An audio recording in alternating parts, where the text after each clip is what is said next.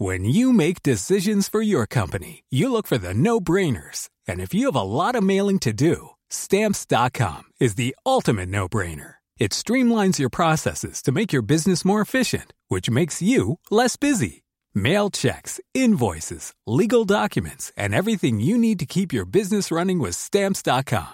Seamlessly connect with every major marketplace and shopping cart. Schedule package pickups and see your cheapest and fastest shipping options from different carriers. With rates up to 89% off USPS and UPS rates. And with the Stamps.com mobile app, you can take care of mailing and shipping wherever you are. Make the same no-brainer decision as over 1 million other businesses with Stamps.com. Sign up with Code PROGRAM for a four-week trial, plus free postage and a free digital scale. No long-term commitments or contracts. That's Stamps.com. Code PROGRAM. Salut, c'est Hugo de Hugo Décrypte. Bienvenue sur le podcast des actus de Mashup. Alors, chaque mercredi à 20h dans mon émission Mashup en live sur la chaîne Twitch Hugo Décrypte, on revient sur deux grands sujets d'actualité et on prend le temps d'en discuter ensemble avec mes invités. Donc, vous pouvez euh, retrouver les informations en description. Bref, si jamais vous loupez une fois le live sur Twitch, eh bien, pas d'inquiétude puisque donc euh, le podcast est là. N'hésitez pas à vous abonner, mais c'est pas encore le cas pour euh, ne pas louper les suivants et pour découvrir l'autre séquence de cette émission, à savoir euh, ma rencontre chaque semaine avec une grande personnalité pour euh, revenir sur son parcours, eh bien vous pouvez taper Mashup l'interview. Voilà, je crois que j'ai tout dit, je vous souhaite une bonne écoute. On va parler donc de reconnaissance faciale, un sujet qui fait forcément beaucoup débat, qui revient dans le débat public euh, régulièrement. On peut penser à la loi de sécurité globale, mais en général, dès que les enjeux de, surveillance et de sécurité sont, sont posés. Alors, quand on parle de reconnaissance faciale, il y a un élément qui revient assez souvent, c'est le cas de la Chine, qui est souvent présenté comme le cas le plus extrême en termes de, modèle avec euh, plus de 600 millions de caméras de, surveillance qui suivraient chaque jour euh, les faits et gestes des citoyens et qui seraient liés notamment à un système d'attribution des notes, avec un système de crédit social qui avait fait beaucoup, euh, beaucoup parler à l'époque. et donc, sur ces enjeux de, de reconnaissance faciale, il y a d'un côté ceux qui sont contre, car ils pensent qu'on irait dans une société en déployant ces technologies qui seraient totalement surveillées et contrôlées. Et puis il y a ceux qui mettent en avant le fait que cette technologie, selon eux, pourrait permettre certaines choses, notamment d'un point de vue de sécurité euh, pour protéger euh, la population. Pourquoi est-ce qu'on en parle aujourd'hui? Qu'est-ce qui fait que c'est dans l'actualité aussi euh, en ce moment? C'est parce qu'un groupe de travail au Sénat a présenté la semaine dernière un rapport sur la reconnaissance faciale et son utilisation justement dans l'espace public. Ce rapport préconise une expérimentation de la reconnaissance faciale pour une durée de trois ans avec certaines lignes rouges à ne pas dépasser. Alors, est-ce que cette reconnaissance faciale est un progrès ou un recul pour les libertés publiques? Et d'ailleurs, qu'est-ce qui existe aujourd'hui? Je pense que c'est aussi par là qu'on va pouvoir commencer pour voir déjà ce qui existe aujourd'hui, parce que c'est pas du tout quelque chose de, de nouveau. Et pour en parler, j'ai du coup, après mon, long monologue, euh, deux personnes à présenter. Euh, Jérôme Durin, bonjour. Bonjour. Vous êtes sénateur de Saône-et-Loire euh, et membre du Parti Socialiste. vous avez travaillé justement sur ce rapport dont on parle ici. Merci beaucoup d'être là pour débattre ce soir sur ce sujet-là. Et Arthur, bonjour, bonsoir. Arthur Messot, tu es juriste pour la Quadrature du Net. Est-ce que tu veux présenter un petit peu la Quadrature du Net en quelques mots pour qu'on sache ouais, ça quoi il Plus de dix ans qu'on lutte pour plutôt pour la liberté sur Internet à la base. Donc on lutte contre la censure, contre la surveillance d'Internet. Depuis quelques années, ben, on est obligé un peu, vu les évolutions technologiques, aussi de s'intéresser aux libertés dans la rue, à manifestation contre les nouvelles technologies, euh, les drones, la reconnaissance faciale, qui viennent limiter en fait nos libertés partout, pas que sur Internet. Et justement, pour, euh, pour en parler, on va parler du rapport, on va parler euh, des risques, etc. Mais je voulais qu'on commence avec le tout départ. On parle de reconnaissance faciale. J'aimerais que vous posiez la question à tous les deux. Aujourd'hui, en France, qu'est-ce qui existe en termes de technologie de reconnaissance faciale et qu'est-ce qui existe dans le pays Si tu veux commencer, Arthur, avec des exemples, puis après, évidemment, Jérôme. Alors, pour le coup, le, rapport sénatorial euh, qu'on va commenter un peu aujourd'hui, mm. euh, vous pouvez le consulter. Hein. il y a quelques informations qui sont assez euh, précises et officielles sur ce qui se passe aujourd'hui. Alors, ce qui se passe aujourd'hui, ça n'a pas commencé, c'est pas récent, ça fait 10 ans, depuis 2012, que la police s'autorise à utiliser un logiciel de reconnaissance faciale pour, à partir des images qu'elle capte, qu'elle capte dans ses enquêtes judiciaires, donc les images de vidéosurveillance, les images qu'elle va capter sur Internet, les images qu'elle va prendre bon, par drone maintenant.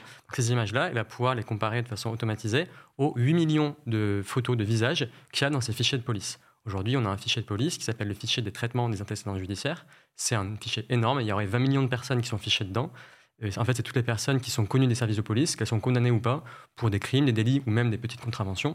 Euh, toutes les personnes qui rencontrent la police, en fait, peuvent être fichées arbitrairement par la police. C'est pas un processus, c'est pas, un, processus qui est géré par un juge ou quoi. C'est la police toute seule qui mène ces petits papiers. Et là-dedans, la police aurait déjà fiché 8 millions de visages qui après moi, pourraient être identifiés sur toutes les caméras qu'il y, a en France. Et ces chiffres-là, ils viennent de où? Est-ce que vous avez les mêmes là-dessus sur le près de 8 millions de personnes qui seraient euh, Oui, c'est les sources du ministère de l'Intérieur. Donc, euh, et, quand on parle, pour qu'on ait bien le contexte du coup là-dessus, de ce fichier-là, par exemple, du coup, euh, auquel aurait accès à la police, c'est quoi? C'est des photos, c'est des mm. données, c'est des données? Alors ouais, c'est des photos. Quand on parle de 8 millions de, de, de, visages, c'est 8 millions de visages qui ont été capturés pour être utilisés ensuite par reconnaissance faciale. Alors ces visages peuvent venir de plein d'endroits. Alors ça peut être, mais quand si toi t'es arrêté, que tu vas en garde à vue, en garde à vue, peuvent prendre une photo de toi, ça c'est des choses qui, sont, qui sont déjà pratiquées, mais on a aussi vu des prises de, des prises de vue euh, dans la rue. Par exemple, en sortie de manifestation ou euh, dans des squats, des choses comme ça, des gens qui vont être pris en photo par la police. On ne sait pas trop ce que deviennent les images parce que tout ça est extrêmement opaque.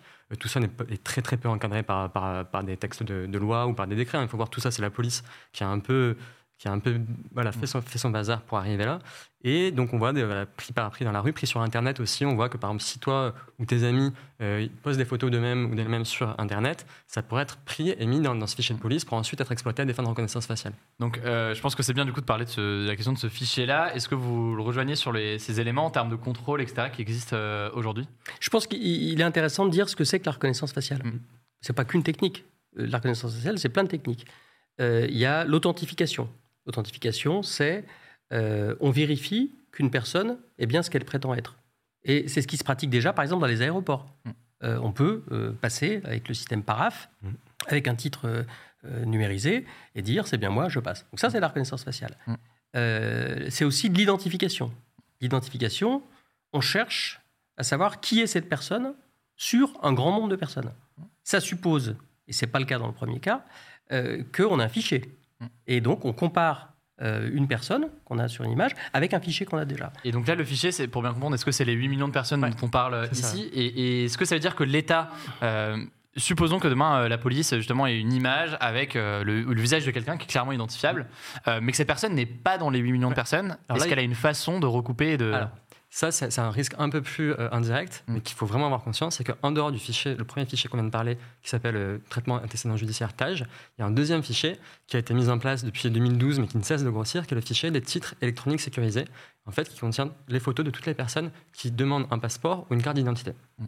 Depuis 2016, en gros, que tu demandes un titre ou l'autre, ta photo va terminer dans un fichier central euh, géré par le ministère de l'Intérieur, où à terme, il y aura la photo mm. de toute la population. Alors actuellement, les décrets qui ont mis en place ça disent que le, que le fichier lui-même ne, contient pas de, de, système de reconnaissance faciale en lui-même.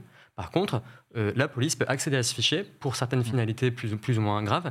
Et là, on a peur, nous, que du coup, la police, s'il n'a pas la mmh. photo dans le tag, elle pourra aller jouer un peu avec le second fichier pour retrouver qui Donc, dans le chat, n'hésitez pas, hein, si vous avez des questions forcément sur, euh, sur le sujet, que vous voulez réagir euh, au fur et à mesure. donc, sur les utilisations, on a parlé là, le système PARAF, on a parlé du système d'identification de, certaines personnes. Est-ce que... le, plus risqué, le plus risqué. L'identification, c'est ce qu'elle peut. L'authentification, c'est soit avec soi, un, un passeport, un titre euh, et c'est vrai qu'il y a une correspondance. Et... Bon, c'est pas trop grave. L'identification, c'est là que les ennuis peuvent commencer. Juste pour, mm. pour quantifier, euh, merci d'avoir défini la technique, hein, il fallait la définir. Aujourd'hui, la police, quand elle fait ça, c'est 1600 fois par jour qu'elle fait. Là, ce qu'on a décrit, donc c'est-à-dire identifier quelqu'un à partir des 8 millions de visages, c'est 1600 fois par jour que dans un commissariat en France, ça arrive. C'est énorme. Hein. Quand, quand, on, quand, on, se demande, genre, est-ce que la reconnaissance faciale, c'est une menace de demain? Est-ce que demain, la mm. France sera comme la Chine? Calmons-nous. En fait, en France, on a déjà une surveillance basé sur la reconnaissance faciale de masse. 1600 fois par jour, c'est énorme. Mm. Il y a très peu de pays en Europe hein, qui peuvent avoir des chiffres aussi hauts. Et euh, sur ces 1600, est-ce qu'on a une idée déjà d'où vient ce, chiffre, mais est-ce qu'on a une idée euh, de, euh, du type d'utilisation qui est bah, fait aujourd'hui? C'est tout l'objet de notre rapport. je ne suis pas tout à fait d'accord avec Arthur sur, sur un certain nombre de choses. je suis très attaché aux libertés publiques et pendant les lois sécurité globale, je n'étais pas le dernier à parler fort. Parce que je pense que c'est un sujet sur lequel il faut qu'on soit très vigilant. Notre rapport sénatorial, il dit qu'une chose euh, attention, hmm. attention, ça existe. Euh, c'est pas parce que ça existe que ça va être utilisé, mais en même temps, euh, on ne peut pas être dans le déni de cette utilisation-là. Il, nous manque d'ailleurs dans les usages un usage, hmm. c'est la reconnaissance des émotions. On peut aussi faire de la reconnaissance des émotions. On peut par exemple utiliser la reconnaissance des émotions pour recruter des gens. Et nous, on dit attention. Euh, donc, euh, on peut dire plus fort, on peut dire non. On peut aussi, plutôt que attention, on peut refuser catégoriquement. ben, Cette technologie-là qui n'est pas encore en place, il ne faut pas qu'elle arrive. c'est d'ailleurs ce qu'on dit. Mmh.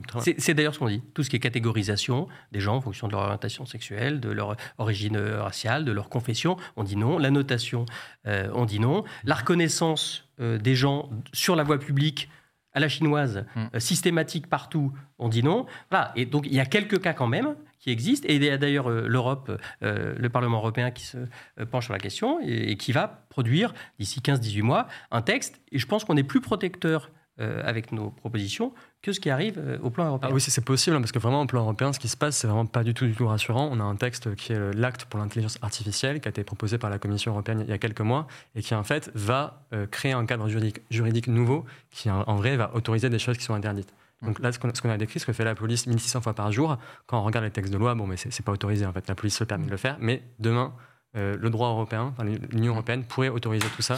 Et, et je repose juste la, les questions qui, qui risquent de revenir souvent. Euh, là, on parle de euh, 1600 euh, utilisations par jour par euh, la police. Ouais. Euh, encore une fois, c'est 1600. Est-ce qu'on sait exactement quelle utilisation en est faite? On parle de 1600 utilisations, mais c'est pourquoi Mm. faire concrètement? Est-ce que c'est pour identifier les personnes? Est-ce que c'est pour... Je pense euh, que c'est très important de revenir sur, sur ce qu'a dit Arthur. Moi, je, je trouve que la Quadrature du Net fait un super travail. Et, et je, mais je pense, comme parlementaire et comme citoyen, euh, je suis rassuré qu'il y ait des associations qui fassent ce travail parce qu'ils font du super boulot. En revanche, euh, je pense qu'il ne faut pas réduire euh, la question de la reconnaissance faciale au seul sujet régalien, c'est le sujet de sécurité et de force de l'ordre.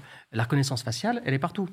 Je n'ai pas mon iPhone dans ma poche, mais elle commence par là. Donc, Mm. et il y a une porosité entre les usages. Il y a une porosité entre les usages. Quand on fait les, les, euh, les malins ou qu'on s'amuse avec nos portables et qu'on participe à euh, euh, 10 Year Challenge de Facebook euh, qui alimente des algorithmes, Mm. on contribue à développer cette technologie. Vrai, Et moi, je pense qu'il faut qu'on réconcilie le citoyen et le consommateur, parce que le consommateur, il se permet à peu près tout, Mhm. sans qu'il y ait de conséquences, a priori.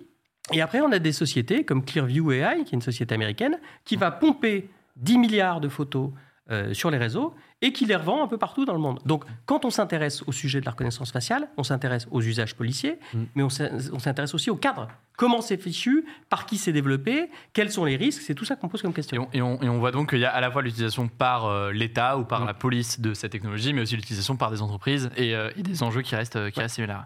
Ouais, Euh.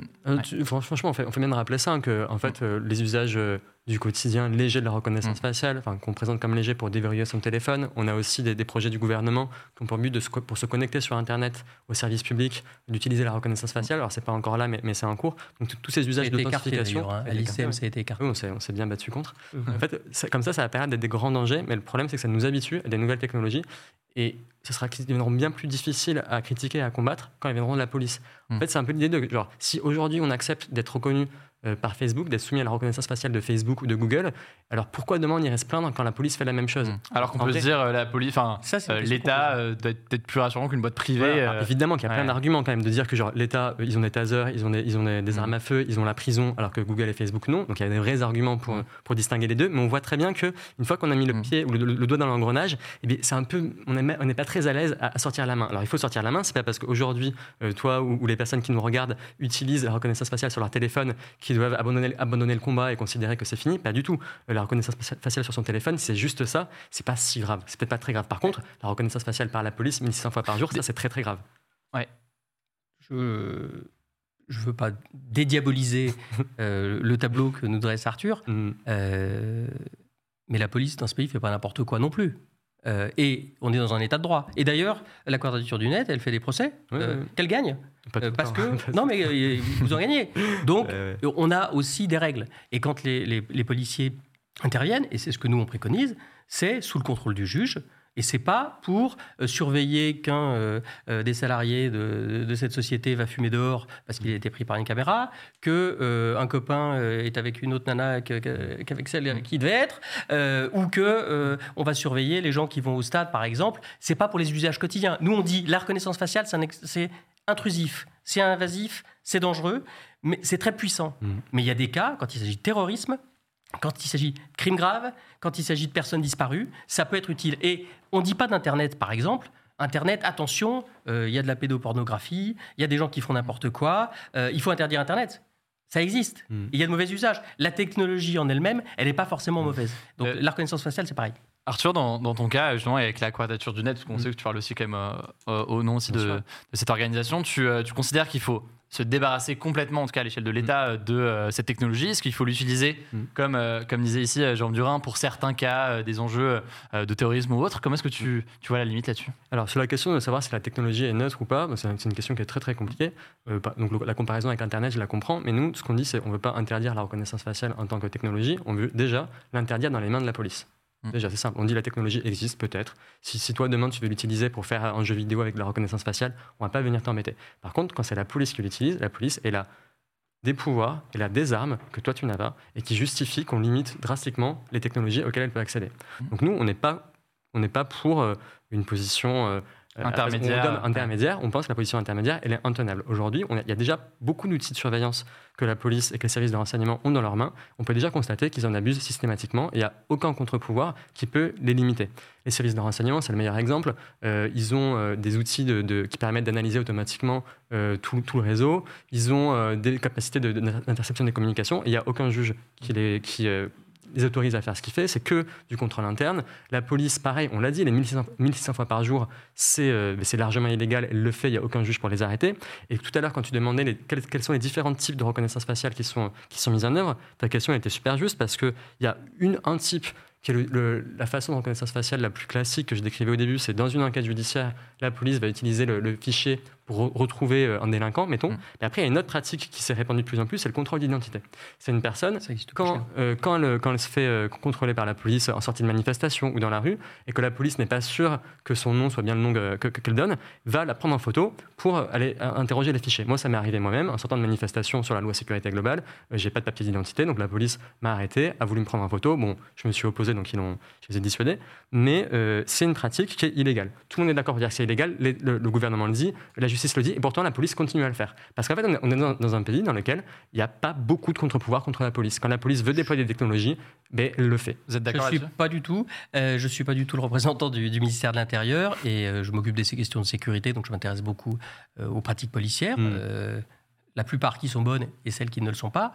Euh, moi, je suis un type de gauche. J'étais plutôt assez spontanément contre ces questions euh, de vidéosurveillance. Il y a Mm. 15 ans, tout le monde était contre. Aujourd'hui, euh, c'est utilisé. C'est utilisé, par exemple, pour voir que dans certaines communes, il y a des policiers qui ont utilisé de la drogue pour essayer de confondre illégalement des gens. Donc, euh, ils ont été. Euh, Il y, a- il y a des gens qui se sont fait. euh, c'est pas très loin de chez moi, à Besançon. Un type qui a été l'objet d'une attaque raciste.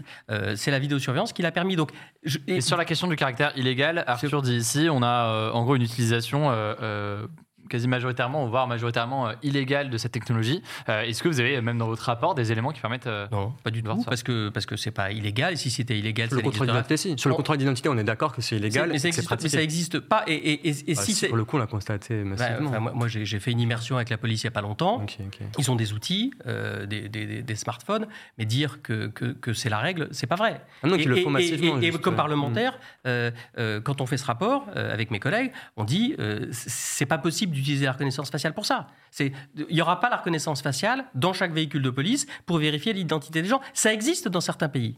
Euh, au Pays de Galles, ça existe. Ici, ça n'existe pas. Et dire qu'il n'y a pas de contre-pouvoir, hein. Et dire qu'il n'y a pas de contre-pouvoir, ça n'est pas vrai. Dans- on est un pays où il y a un droit, parce que là, les viewers, ils vont plus dormir là. On veut plus sortir. Ils là. ont raison de pas dormir. hein, non, mais c'est pas, ouais. c'est pas la, c'est pas la réalité. C'est pas la justement- une crainte. Ça peut parfois être un fantasme. C'est peut-être des pratiques très marginales. Mais euh, nous, on dit attention, la reconnaissance faciale, ça peut pas servir à ça. Ça sert à sauver des gens quand il y a des, des- des- des périls. Mm. Euh, et tous les usages du quotidien, les usages qui sont dangereux pour le simple citoyen qui n'a rien demandé, qui n'a rien fait de mal, c'est pas possible. On n'est pas dans une société à la chinoise. Mais là, la question qui est posée, donc il y a la question de ce qui est, euh, ce que dit la loi aujourd'hui sur l'utilisation de cette reconnaissance faciale, et il y a la question du coup de en pratique, la façon dont c'est euh, utilisé. Euh, Arthur, et, et ce que dit la Quadrature du Net, c'est que euh, selon vous, il y a une utilisation abusive et illégale qui en est faite avec un- une absence de contrôle dessus. Euh, vous, Jérôme Durin, vous observez pas d'utilisation abusive ou illégale de. de je- quand j'écoute Arthur, j'ai l'impression que, que c'est l'ordinaire du fonctionnement. C'est comme les fric euh, ou comme les armes. Parce qu'on peut se dire aussi, attention, une arme, ça tue, les policiers s'en servent, ils vont tuer tout le monde. Non, mais je- C'est même Gérard Darmanin qui a reconnu que c'était que c'était fait, que, que- que la reconnaissance faciale dans les contrôles d'identité, Darmanin a dit oui, c'est fait, la police fait ça, c'est pas du tout un truc caché ou honteux, c'est pas une bavure. en, c'est en l'es- c'est en une pratique l'espèce, ça, ça n'est pas, ça Bon. n'est pas réglementaire. Ah non, c'est pas, réglementaire, c'est clair. Moi, je suis parlementaire, je représente le peuple, comme d'autres. Euh, ce que je souhaite, c'est justement qu'on cadre les choses et on ne peut pas dire c'est mal, on n'en veut pas. Parce que ça existe. Ça existe. Ça va exister avec. Euh, L'Union européenne, avec le Parlement européen bientôt, il faut avoir un cadre qui est protecteur des libertés. Ça existe, on est dans un état de droit et il faut mettre les taquets. Et les taquets, ils sont nombreux. C'est-à-dire qu'on dit pas d'utilisation de la reconnaissance faciale sans que les gens soient informés. Vous ne pouvez pas être filmé sans le savoir pas de reconnaissance de, la reconnaissance, pas de reconnaissance faciale sans euh, un contrôle a priori. C'est sous l'autorité du juge euh, euh, qui dit j'en ai besoin. il faut qu'on sache à la fin de l'année qui a utilisé la reconnaissance et pourquoi. et on veut un gendarme, en plus on veut un gendarme, la CNIL, qui ait des moyens pour faire ça. Et à cette vous, dites, vous dites euh, pas de caméra justement sans euh, la voir ou sans, sans, être conscient de ça. Hmm. Euh, dans le cas justement de, de caméras qui seraient dans la rue, est-ce qu'on peut vraiment être conscient qu'on est filmé quand il y a des caméras à chaque coin de rue potentiellement, comme c'est le cas dans certaines villes et comme ça pourrait hmm. être le cas dans le cas où ce serait développé? Mais de toute façon, on est dans un état de droit, il y a des procédures judiciaires. C'est-à-dire que ça sert, à, ça sert dans, quelles dans quelles circonstances Si un contrôle d'identité, la personne qui a, qui a, été, qui a subi un contrôle hmm. d'identité illégitime, elle, elle, attaque l'État et elle gagne. Elle va devant euh, la police, elle a porté plainte contre la police euh, au commissariat. Ça, n'arrive pas ah, moi, jamais ah, moi, chaque fois que j'essaie de le faire, ça marche pas. Hein. Eh ben, Essayer de le faire, c'est bah, impossible. Mais c'est ah pas, normal. C'est pas parce que c'est pas normal. Une fois que c'est généralisé, et c'est pas parce que c'est, euh, ça peut arriver que la loi doit s'accommoder de ça. Et nous, on dit, la loi, et c'est ce qu'on propose, c'est d'abord un débat public. La CNIL le proposait en 2019. C'est des technologies qui existent, elles sont là. Donc, qu'est-ce qu'on en fait? Pourquoi? Donc un grand débat public pour que les gens soient conscients de ce qui peut leur arriver. Et puis ensuite, on, dit euh, exactement le débat mmh. parlementaire et on représente euh, les gens, hein, la population, euh, les débats parlementaires, il dira on en veut, on n'en veut pas, on veut faire ci, on veut faire ça, la police, pas la police, mm. les usages privés qui sont tout aussi. Enfin, euh, Arthur parle pas beaucoup des usages privés et, je, comprends. on peut en parler aussi. mais, mais, mais, franchement, mais franchement Clearview AI qui collecte 10 milliards de données, des, sociétés qui peuvent vous faire acheter des pots de yaourt et du maquillage en, vous, en induisant vos comportements, c'est au moins aussi grave. Parce qu'il y a d'un côté la société de contrôle à la chinoise, et puis il y a le capitalisme de surveillance des GAFAM. Donc entre les deux, on cherche à trouver un modèle. on va reparler de la question des entreprises privées après. Juste, pour conclure, juste pour terminer sur la question des garanties. Alors nous, franchement, euh, on trouve ça très optimiste, votre vision de genre, on va développer des nouvelles technologies avec suffisamment de garanties. On comprend cet optimisme-là, c'est bien d'avoir déjà optimiste, mais nous, notre expérience du terrain, notre expérience quotidienne d'avoir testé ces garanties-là, fait qu'on considère que c'est assez naïf comme approche, de penser que ces technologies-là puissent être contrôlées. C'est un, millionième des cas. je descends euh, de la Bastille, on descend ensemble, on va pas se placer de la Bastille, on va pas se faire interpeller. Donc on ne peut pas considérer que les cas exceptionnels ou que les dérives ou que soit la règle. C'est pas la règle. Un, cas systématique. Alors on a parlé dans, les garanties, dans les garanties traditionnelles qu'il y a toujours dans les lois, c'est il faut que le public soit informé de la surveillance. Dans toutes les lois de surveillance, il y a toujours marqué ça. La dernière loi de surveillance qui est passée, c'était la loi qui autorisait les drones, notamment en manifestation.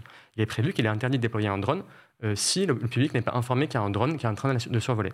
Dernièrement, toutes les manifestations auxquelles j'ai participé, il y avait un drone. Parce que, genre, moi, je fais très attention à ça, je regarde. Qu'est-ce qui s'est passé Aucune information. Qu'est-ce qui s'est passé Le public n'était jamais informé. Qu'est-ce qui s'est passé le, préfet de police qui l'avait autorisé s'est fait taper sur les doigts et le Conseil d'État a dit ça ah suffit, on arrête. Ah, Donc, on est dans un état de droit. ça, c'était il y a deux ans. Ça, c'était il y a deux ans. C'est nous qui l'avons fait arrêter les drones. C'est nous qui ah, avons fait ce procès-là. À l'époque, on avait gagné. Entre-temps, la loi est venue, autorisé ça. Et depuis, il n'y a plus d'interdiction. Depuis, les drones sont autorisés. Ils ont l'obligation d'informer le public. Sauf qu'en pratique, c'est impossible d'informer le public, d'informer euh, des dizaines de milliers de personnes à un par un qui a drone au-dessus leur tête. Parce qu'en fait, dans la loi, systématiquement, il est prévu des garanties qui, en pratique, sont irréalistes. Même que d'avoir un juge qui surveille 1600 fois par jour si une reconnaissance faciale est licite ou pas, c'est irréaliste, ça n'arrivera pas. Si on prend un peu de, hauteur sur le sujet, au-delà des, cas, des, cas précis sur, euh, sur ça, euh, euh, Arthur, donc avec la Quatrième Journée, vous travaillez beaucoup sur ce sujet-là pour et vous luttez, on l'a bien compris, contre l'instauration de, de mm. technologies de reconnaissance faciale en France.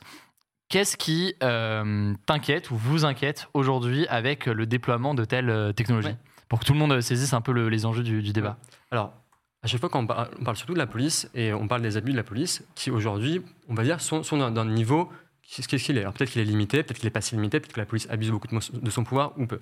Mais en tout cas, ce qui est sûr, c'est que plus on donne de pouvoir à la police, plus les effets néfastes de ces abus seront importants. Demain, si la police ou les services de renseignement veulent euh, surveiller des militants, par exemple, pendant le mouvement des Gilets jaunes, les services de renseignement ne sont pas cachés d'avoir utilisé des outils de surveillance contre certains Gilets jaunes euh, dont ils redoutaient d'être des meneurs trop véhéments ou quoi que ce soit. Euh, donc si la police décide d'abuser de ces pouvoirs-là contre des militants et des militantes politiques, contre des opposants politiques, ou contre des minorités qu'il s'agirait de faire taire, je sais pas, des, gens du voyage, des, des, personnes qui n'ont pas de papier, de, faire taire ou de, ou de, harceler. Et la police, aujourd'hui, on sait qu'il existe des abus. Alors, on peut discuter sur la proportion, est-ce qu'elle est importante ou pas, mais il en existe. Et plus, plus ces abus-là seront équipés de reconnaissance faciale, de drones, de caméras mouvantes, plus ils seront graves, plus ils seront généralisables, et plus l'état de droit que vous considérez être celui actuel sera un mirage. Comment est-ce qu'on empêche ces abus, euh, selon vous, Jérôme Durin bah, Par le combat démocratique. Il faut aller voter, il faut choisir les idées pour lesquelles euh, on souhaite se battre, il faut qu'il y ait des représentants qui se battent au Parlement, il faut des contre-pouvoirs. Euh, il y a des contre-pouvoirs dans notre mm. organisation institutionnelle, les tribunaux administratifs, Conseil d'État, Conseil constitutionnel. Et puis, il faut euh, euh, rien laisser passer et, poser des cadres clairs. Et, pour l'instant, sur ces sujets-là, euh, la CNIL le disait, qui est une institution publique, une autorité indépendante, on ne sait pas exactement ce qu'on veut. Donc il faut préciser ce qu'on va faire de la technologie, parce que la technologie, elle avance vite. Elle se banalise. Et je trouve, avec tout le respect et l'admiration que j'ai pour le travail de, la quadrature du net, que Arthur, il est sur une position un peu de déni du progrès scientifique. Moi, je ne souhaite pas ça. Je ne le souhaite pas. Hmm. Et je pense qu'effectivement, il y a des tas de choses dont on se serait passé. Hmm.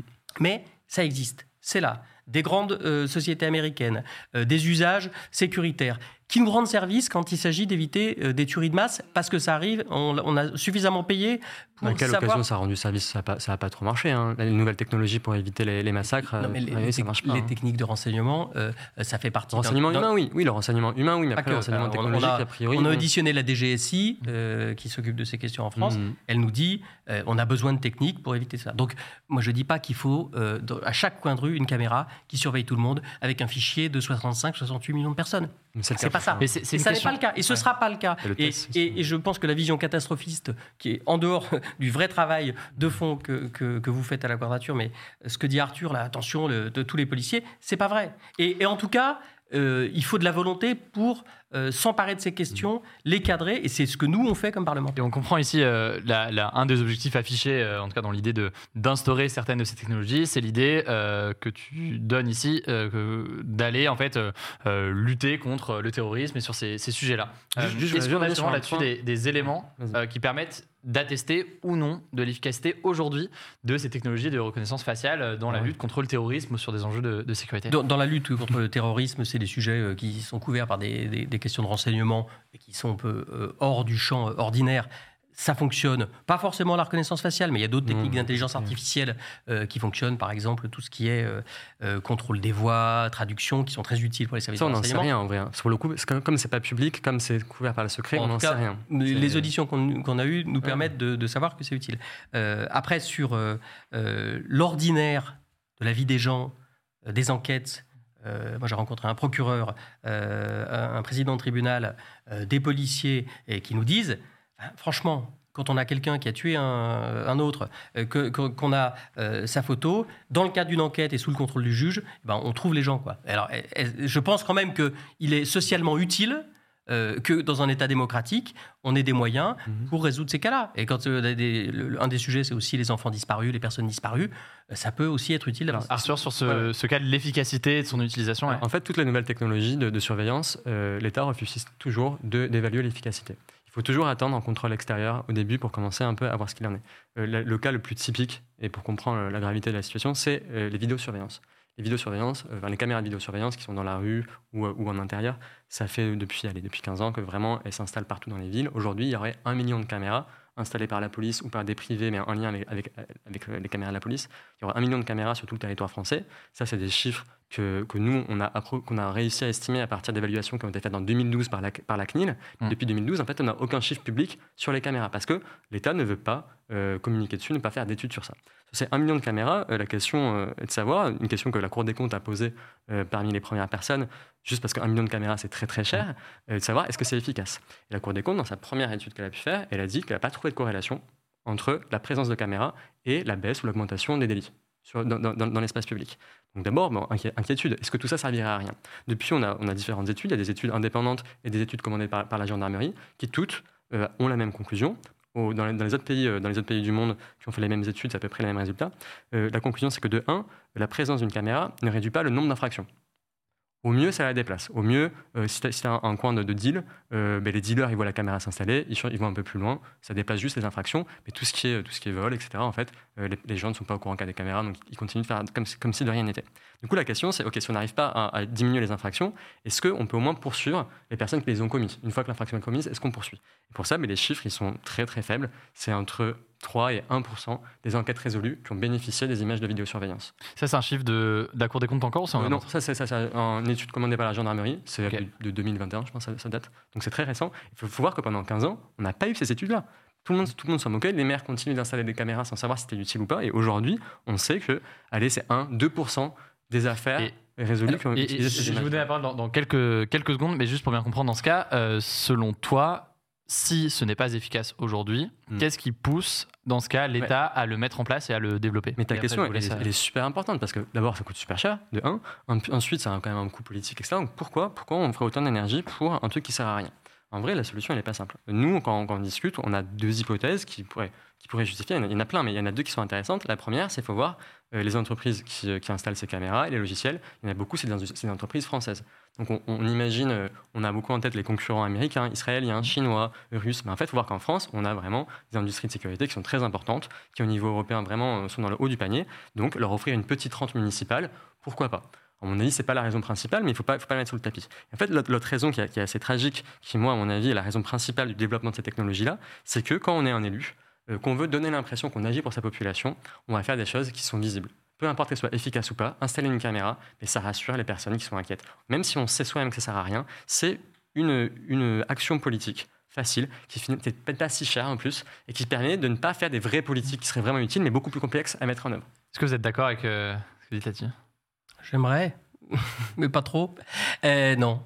Je... Sur, la question déjà des, du rapport de la Cour des comptes de la gendarmerie. Euh, bon, la Cour des comptes, elle dit partout, dans tous les secteurs de la vie publique, il faut dépenser moins. Donc ça, c'est son mantra, elle est faite pour ça. que ça fonctionne ou ça ne fonctionne pas. Je, Elle n'a pas dit moins, elle a dit déjà il faut évaluer. Je, finis, je, finis sur ce sujet. et, et, sur l'efficacité, enfin, je suis désolé de dire que pour les enquêtes, les magistrats, les policiers, ils nous disent c'est quand même des outils qui sont utiles. C'est pas les seuls. Il y a du renseignement, euh, il y a euh, des constatations de terrain, mais euh, c'est utile. et d'ailleurs, il y a une forme de contradiction dans le raisonnement, parce que si, si ça sert à rien, pourquoi on en a si peur? Donc, soit c'est très très grave et on en a peur, soit c'est pas si grave, ça sert à rien. Mais je et auquel cas, hein. ça je finis. et, et, par ailleurs, l'idée que les élus, moi je, suis sénateur, je suis élu par des élus. Les élus, ils aient envie de dépenser de l'argent alors qu'ils n'arrivent déjà pas à faire tourner les piscines, les réseaux de transport, leur CCAS, euh, avoir suffisamment de moyens dans les communes, euh, dépenser de l'argent pour un truc complètement inutile, euh, je, crois vraiment qu'ils ont d'autres priorités. Et l'idée qu'on va favoriser des sociétés françaises, enfin, je ne veux pas qu'on soit dans une logique, me semble-t-il, où on, raconte des histoires qui sont un peu de l'ordre du complot. La société, il y a des rapports de force. Mais, il y a des rapports de force. Il y a des rapports de force entre les libertés et la sécurité. Et c'est jamais gagné. Et, quand Arthur dit euh, il faut faire attention, oui, il faut faire attention. Mais on est, c'est pas le Far West, quoi. C'est pas le Far West. On est dans un pays de droit, avec des institutions, avec des parlementaires, avec des magistrats, avec des instances autonomes. Donc l'idée que la, reconnaissance faciale et toutes ces technologies, c'est pour se faire plaisir. Je dis pas que à certains endroits, c'est pas utile pour donner confiance aux gens et que on peut avoir cette pente là. Mais globalement, quand même, quand on propose des choses qui limitent des lignes rouges qui limitent l'utilisation au strict nécessaire, je pense qu'on évite euh, des crimes, qu'on permet de résoudre des affaires judiciaires et qu'on protège aussi les populations. C'est très marginal d'après les chiffres officiels. en tout cas, je vais juste revenir sur une question qui a été soulevée et qui est vraiment importante. Et c'est vrai qu'il y a une contradiction apparente entre pourquoi vous êtes contre euh, la vidéosurveillance, cette technologie, si elles ne servent à rien. Et c'est une très bonne question et c'est vrai qu'il faut la développer. Nous, on dit qu'elles ne servent à rien pour empêcher euh, les actes de violence, pour empêcher les infractions les plus graves. Mais euh, la, première, la première inquiétude qu'on a, c'est que ces caméras qui servent à rien, aujourd'hui, euh, les municipalités, la police savent qu'elles servent, un peu à rien, et du coup, c'est un argument pour elles de dire on doit les utiliser pour mettre des nouvelles technologies dessus. Donc la reconnaissance faciale, on en a déjà parlé, mais il y a une autre technologie qui est un peu abordée dans, votre rapport, et, tant mieux, hein, c'est important d'en parler, mmh. c'est la technologie de détection de comportement. L'idée, c'est qu'en gros, toutes ces caméras-là, bon, mais elles ne permettent pas de filmer les crimes, parce qu'en fait, les crimes, ils ne se passent pas dans la rue, ils se passent dans les appartements, etc. Ils ne permettent pas d'éviter les vols, mais si on met des nouvelles technologies dessus, peut-être qu'elles deviendront enfin efficaces. Donc les, technologies, les logiciels de détection de comportement, c'est un truc qu'on voit apparaître dans plein de villes, un peu partout, euh, petit à petit, depuis 2-3 ans. C'est très opaque aussi, on a du mal à savoir ce qui se passe. Dans des villes en France? Ouais, dans des villes en France. Nous, on en décompte une cinquantaine, mais il y en a sûrement beaucoup plus. Et euh, les comportements qui, sont visés à détecter, il faut voir, ce pas des comportements très graves. Ce n'est pas, euh, pas des, meurtres, parce que des meurtres dans la rue, il n'y en a quasiment jamais. De toute façon, ça serait impossible à détecter. C'est des choses qui ne sont même pas forcément des infractions. Ce qui, est vendu, quand on regarde la documentation euh, commerciale des gens qui vendent ça, ce qu'ils mettent en avant, c'est la détection des gens qui font la manche, la détection des gens qui rôdent, qui errent. Donc sous-entendu, euh, les bandes de jeunes qui fument des joints sur, un banc, la détection des gens qui, euh, qui taguent dans la rue, la détection des gens qui sont en groupe de façon anormale. Donc sous-entendu, les manifestations un peu, un peu sauvages, etc. Et alors les manifestations sauvages, c'est peut-être des infractions. Graffer, bon, peut-être, enfin taguer, peut-être que c'est une infraction. Par contre, le fait, le fait de mendier, le fait, le fait de errer, mmh. c'est pas des infractions. Et en fait, ce qu'on comprend, c'est que ces logiciels, ils ont pour but de rendre certains quartiers, les, centres-villes, les quartiers touristiques plus propres. L'idée, c'est de détecter, de signaler à la police ou aux agents de la municipalité Tout les, comportement les, zonards, les zonards qui font que la ville est moins belle. Et c'est là qu'en fait, c'est là qu'on voit pourquoi on a peur des caméras. On a peur des caméras parce que d'un, elles ne servent à rien pour lutter contre les choses graves. Par contre, elles vont venir pourrir la vie à des gens qui sont déjà marginalisés, à des gens qui sont déjà persécutés ou en tout cas chahutés par la police. Donc c'est les pauvres, les populations euh, minorisées, euh, les militants et les militantes sur ce sujet-là de, la détection des comportements? Bah, Moi, je suis euh, pour le coup en désaccord complet avec euh, la vision qu'a Arthur d'un État policier. Quoi. je veux dire, c'est pas le pays que je connais, c'est pas le pays où je vis. Je, je, ne reconnais pas les institutions de la République, les, les, valeurs de la République dans ce qu'Arthur présente de l'état de la société. Si effectivement les caméras elles servent vraiment à rien, ce que je conteste. Si les policiers les utilisent pour rien, ce que je conteste. Si euh, les caméras servent à euh, faire le propre dans les centres-villes pour que les gens riches soient à l'abri euh, des, des, pauvres et des gens en déshérence, c'est vraiment qu'on ne vit pas dans la même société. Et je pense que pour le coup, franchement, Arthur, la question qui est posée, c'est la peur de, la société qui vient ou de la société qui pourrait mhm. venir, elle ne doit pas nous empêcher de se poser la question de ce qui existe. Quoi. Mhm. La reconnaissance faciale, ça existe. Alors on peut dire non, non, non, ça passera pas par moi. C'est un peu comme le nuage de Tchernobyl. Hein. Euh, mais n'empêche mhm. que c'est là. Donc nous, ce qu'on dit, c'est là. Il faut s'en protéger euh, des aspects les plus euh, dangereux, mais par ailleurs, ça peut être utile. Et, cette lecture qui est un peu radicale de ça sert à rien, c'est toujours mal utilisé, c'est et derrière il y a une pensée politique mhm. qui vise à contrôler les gens je, connais plein de magistrats, d'avocats qui sont pas là-dedans. Mais il y a des risques, c'est Mais sur le cas précis de la, question de la détection des comportements, parce que c'est quelque chose qui a été évoqué ici, que dit le rapport euh, sur lequel vous avez euh, travaillé? Nous, on a été interpellés. Alors, la CNIL déjà a rendu un avis il y a deux jours, autorité indépendante, qui dit il faut réguler cette question de la vidéosurveillance augmentée, euh, c'est-à-dire de l'intelligence artificielle sur des caméras mais sans biométrie. C'est-à-dire qu'on ne reconnaît pas les gens, on ne les vise pas. C'est par exemple euh, les paquets abandonnés.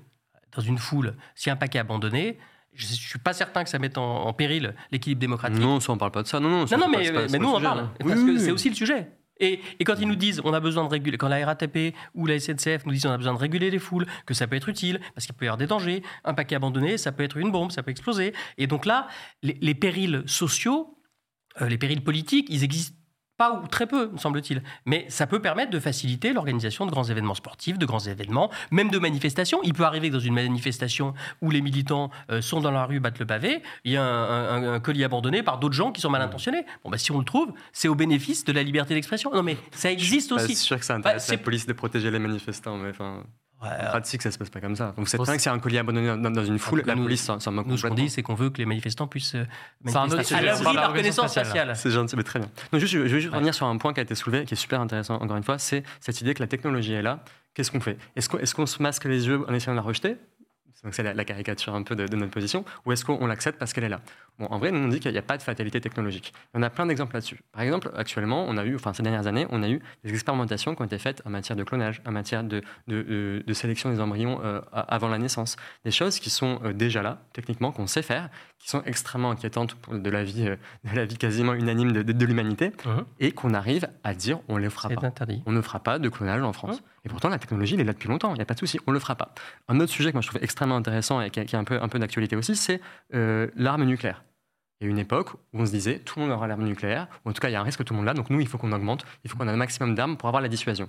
Et on a vu quoi pendant la guerre froide et jusqu'à aujourd'hui? Une logique de désarmement, de désescalade, avec l'idée que c'est pas parce que la technologie est là qu'elle doit être partout et qu'on doit s'en Elle va forcément arriver euh, selon toi. Et, et encore, et même en dehors de l'arme nucléaire, il y a aussi l'énergie nucléaire. On voit qu'aujourd'hui on peut avoir un débat sérieux, légitime sur renoncer à l'utilisation d'une technologie qui pourtant est là, pourtant et, et, a beaucoup d'effets. Ce, ce, serait très très convaincant, Arthur, mmh. très très convaincant, si tous les gens n'utilisaient pas tous les jours et le clonage et l'arme nucléaire. Parce que finalement, la reconnaissance faciale dans nos téléphones, tout le monde l'utilise tous les jours. Donc, mettre euh, cette technologie sur le même plan euh, que le nucléaire ou le clonage, je pense que c'est se tromper d'échelle et c'est surtout mmh. faire porter beaucoup, beaucoup de poids à une technologie qui peut être régulée. Je ne dis pas que c'est l'optimum démocratique, que c'est pas euh, que c'est dénué de risques, mais à mon avis, on peut avoir un peu confiance dans notre capacité à réguler les choses. Ah, mais justement, cette confiance-là, nous, on l'a perdue. On l'avait il y a quelques années, mais à force d'aller devant les juges et de perdre, d'aller devant la CNIL et de perdre, on n'a plus cette confiance. On peut que juste gagner souvent. Attention. Ça, ça, fait déjà quasiment 40 euh, minutes qu'on discute du sujet. Je pense qu'on aurait pu en parler, euh, en, parler des heures encore. Je voulais juste quand même avoir un petit mot sur euh, un autre aspect, un autre pan, on va dire, de ce sujet-là, qui est la question de l'utilisation de la reconnaissance faciale par euh, des entreprises et des groupes privés, parce qu'on voit mmh. aussi que c'est un, autre penchant de cette euh, question-là. Euh, et je suis curieux assez rapidement, parce qu'on n'aura pas le temps, en l'occurrence, de prolonger ce, ce débat-là, mais d'avoir un peu votre regard sur cette question. Peut-être, Jérôme Durin, pour, pour commencer. Est-ce que, selon vous, j'ai l'impression que le, véritable danger, selon vous, se situe, situe, en tout cas, peut se situer ici Quel risque est-ce qu'on voit à l'idée que des entreprises privées aient accès et développent ces technologies les, les risques sont équivalents. Il y a les usages qu'est-ce qu'on en fait Et il y a comment c'est fabriqué, pour faire simple. Euh, si on ne se saisit pas de, la question des conditions de développement, euh, la reconnaissance faciale, ça marche quand un algorithme, il est nourri par plein de données, plein d'images, diverses. Quand c'est pas divers, on reconnaît mal certaines catégories de population, celles qui ont la peau euh, colorée plutôt que celles qui ont la peau blanche, parce que euh, il y a une majorité de, gens euh, qui sont issus de cette catégorie-là. Donc du coup, si on laisse les gens développer les choses n'importe comment, ça peut être fait ailleurs, ça peut être fait en Chine avec des conditions démocratiques qu'on connaît, et nous on dit il faut qu'on puisse avoir des développements qui sont parfois utiles aussi pour la société. On peut traiter des maladies avec euh, la reconnaissance faciale, euh, les identifier. On peut apporter de l'aide à des gens qui sont euh, en perte d'autonomie. c'est des technologies qui arrivent. Donc la reconnaissance faciale, elle va arriver. Donc elle va arriver. Elle va arriver aussi pour le bien de l'humanité. Donc il y a tous les aspects. Non mais je, elle est déjà là la reconnaissance faciale. Je le dis sérieusement. Je le dis sérieusement. Il y, a, il y a des risques. Mais moi, je fais de l'alpinisme, je peux tomber. Mais il y a aussi euh, toutes les fois où je tombe pas, où, où, euh, les choses se passent bien. Et, pour le rôle de l'État, le rôle de la France là-dessus, face à des entreprises, parfois étrangères d'ailleurs, qui mm. peuvent développer des applications, c'est quoi? Est-ce que c'est euh, d'interdire certaines technologies en attendant de voir ce qu'on en fait? Est-ce que c'est d'autoriser mais de réguler? Le, sujet forcément est un peu hmm. large, donc c'est dur de l'aborder comme ça en quelques bah, instants. C'est un peu large. Donc quel est le rôle de, de, l'État face à ces entreprises Du coup, c'est peut-être d'ailleurs même pas au niveau euh, national, c'est sans doute au niveau européen. Hmm. Euh, il y a une grande instance américaine qui s'appelle le NIST, euh, qui est chargée de tester les algorithmes, de vérifier leur, leur fonctionnement, de vérifier les conditions de développement. Et nous, on dit que ce serait bien quand même qu'on ait ça au niveau européen, parce que si on le fait pas là, qu'est-ce qu'elles disent les grandes sociétés quand on les voit Les sociétés américaines, elles nous disent ou chez vous c'est un peu bizarre, on ne sait pas ce qu'on peut faire, le cadre juridique n'est hmm. pas très clair. Donc ils vont développer ailleurs dans des conditions qui sont différentes, qui ne sont pas forcément éthiques vis-à-vis de nos propres standards, et ça revient chez nous. Donc autant qu'on le fasse chez nous. là, on a vraiment je poserai la même question euh, du coup là-dessus. Euh, face à ces groupes privés, ces mmh. entreprises privées euh, qui peuvent utiliser ces technologies de mmh. reconnaissance faciale, quels risques est-ce que tu vois? Est-ce que c'est les mêmes? Est-ce que c'est différent? Et euh, qu'est-ce qu'il faut faire face à ça? Ouais, Sur le rôle de l'État, et puis pour rebondir un peu, en fait, actuellement, euh, indépendamment de, l'État euh, policier ou autoritaire qui veut favoriser ces technologies pour mieux surveiller la population, ça en a beaucoup parlé, il y a un autre enjeu qui est économique extrêmement important, c'est que une des grandes peurs de la France et qu'on retrouve au niveau de l'Union européenne, c'est que si on ne permet pas aux entreprises françaises et européennes de sécurité de développer ces technologies-là, elles vont perdre en concurrence sur un marché qui est mondial. Et l'idée, c'est vraiment, euh, il faut libérer, il faut permettre aux entreprises françaises et européennes d'expérimenter au maximum, de, prendre la population européenne en cobaye au maximum pour pouvoir concurrencer la Chine, la Russie, Israël, les États-Unis. Et en fait, ces règles, dès qu'on parle de souveraineté numérique, on a vu dans, dans, votre rapport ou, euh, ou sur ces sujets-là, souvent on dit genre, on va éviter d'acheter chinois ou d'acheter euh, états-unien pour avoir la souveraineté numérique. En fait, ce mot-là, c'est juste un synonyme de concurrence économique. Et le rôle de l'État, le, le rôle que s'est donné l'État actuel, c'est d'assurer que les industries de surveillance françaises puissent jouer à armes égales contre la Chine, la Russie, les États-Unis. Donc, qu'est-ce qu'on fait selon toi face à ces entreprises-là? Enfin, alors, les entreprises françaises ou européennes, on a compris ton, Mm. ta, position et ton regard sur ça. Mm. Mais typiquement, si on a une boîte américaine ou, euh, ou chinoise qui développe un réseau social euh, qui se base sur l'IA Ah pour une raison ou une autre, euh, quel est le rôle pour toi de, de la France ou de l'Union Ouais. européenne, Alors, importe quelle nous, soit nous- l'échelle sur nous, ça? le rôle qu'on veut donner euh, à l'État, à la CNIL par exemple, c'est d'interdire ces plateformes-là. Et en fait, reconnaissance faciale ou pas, euh, là, euh, la situation de surveillance privée de ces entreprises-là pour nous faire consommer un maximum de produits, elle existe. Elle n'a pas besoin de, connaître notre visage, elle n'a pas besoin de nous tracer absolument partout. Elle nous surveille déjà suffisamment pour bien nous connaître. Nous, c'est quelque chose qu'on a, essayé de contester en 2018. On avait fait des plaintes collectives contre les plus gros, hein, Google, Apple, Facebook, Amazon, Microsoft. On a été 12 000 personnes à avoir saisi la CNIL. On pensait vraiment qu'on allait réussir à faire euh, arrêter tout un tas de pratiques illégales de ces entreprises-là. Il n'y a pas trop de débat à dire qu'il y a beaucoup de, ces pratiques, beaucoup de pratiques de Google ou Facebook qui sont, illégales. Et pourtant, on a perdu. Enfin, c'est pas qu'on a perdu, c'est juste que ça, ça pas parce que la CNIL, elle n'a pas les moyens, les institutions, elles sont pas là. Et toutes les garanties auxquelles on croyait, en fait, on n'y croit plus parce qu'elles ne produisent pas d'effet. Et on voit qu'il y a aussi un enjeu euh, plus large qu'on a assez peu au final évoqué ici, mais qui, qui mérite d'être euh, d'être posé, la question de l'acceptabilité ou de Mhm. la façon dont l'opinion publique aussi perçoit ces questions-là. On voit que ça peut varier avec le temps, en fonction de l'actualité, en fonction des technologies utilisées, soit par l'État, soit par les entreprises. C'est tout un pan aussi du, du débat qu'on aurait, pu, euh, qu'on aurait pu avoir, mais qui je pense est, est intéressant et qui mérite d'être euh, d'être mentionné. Euh, Jérôme Durin, sur ce rapport-là, euh, quelle est la suite de NASA? Est-ce qu'il y a une, une suite sur ces sujets-là au niveau du... Non, c'était juste pour avoir un débat avec Arthur. Non, mais on l'a eu, on l'a eu. La plaisa- Au-delà de la plaisanterie, c'est d'abord nourrir le débat public. Ouais. Et, et la première mesure qu'on propose, c'est d'avoir un débat public. Et la preuve qu'on n'est pas dans un État policier et que la démocratie, ça existe, c'est qu'on peut en parler, Hmm. on peut échanger, en échanger des points de vue, et que euh, nous, on dit, euh, il faut qu'on ait un, dé- un débat pour savoir ce que les gens veulent. Parce que derrière le- les positions parfois un peu radicales, je pense, d'Arthur, et un peu craintives ou euh, euh, pessimistes, euh, la population, elle n'est pas forcément contre ces, ces technologies-là. Parce qu'elle les, plus, hein. les connaît pas forcément. Oui, oui, oui. Mais c'est utile qu'on ait ce débat démocratique. Et puis après, une fois qu'on a eu le débat, ben, on fait une loi. Et je pense qu'on peut faire une bonne loi. Et on a eu le débat euh, aujourd'hui avec euh, tous les deux. Merci beaucoup Merci, déjà pour ce- cet échange. Voilà, j'espère que cet échange vous a intéressé. En description, je vous mets euh, des petits liens pour en savoir plus et pour découvrir donc mon format d'interview dans le cadre de cette émission Mashup, interview de personnalités qui soient sportives, journalistes ou encore artistes. Eh bien, vous pouvez taper Mashup l'interview directement sur votre application de podcast. Écoutez, prenez soin de vous et on se dit à très vite.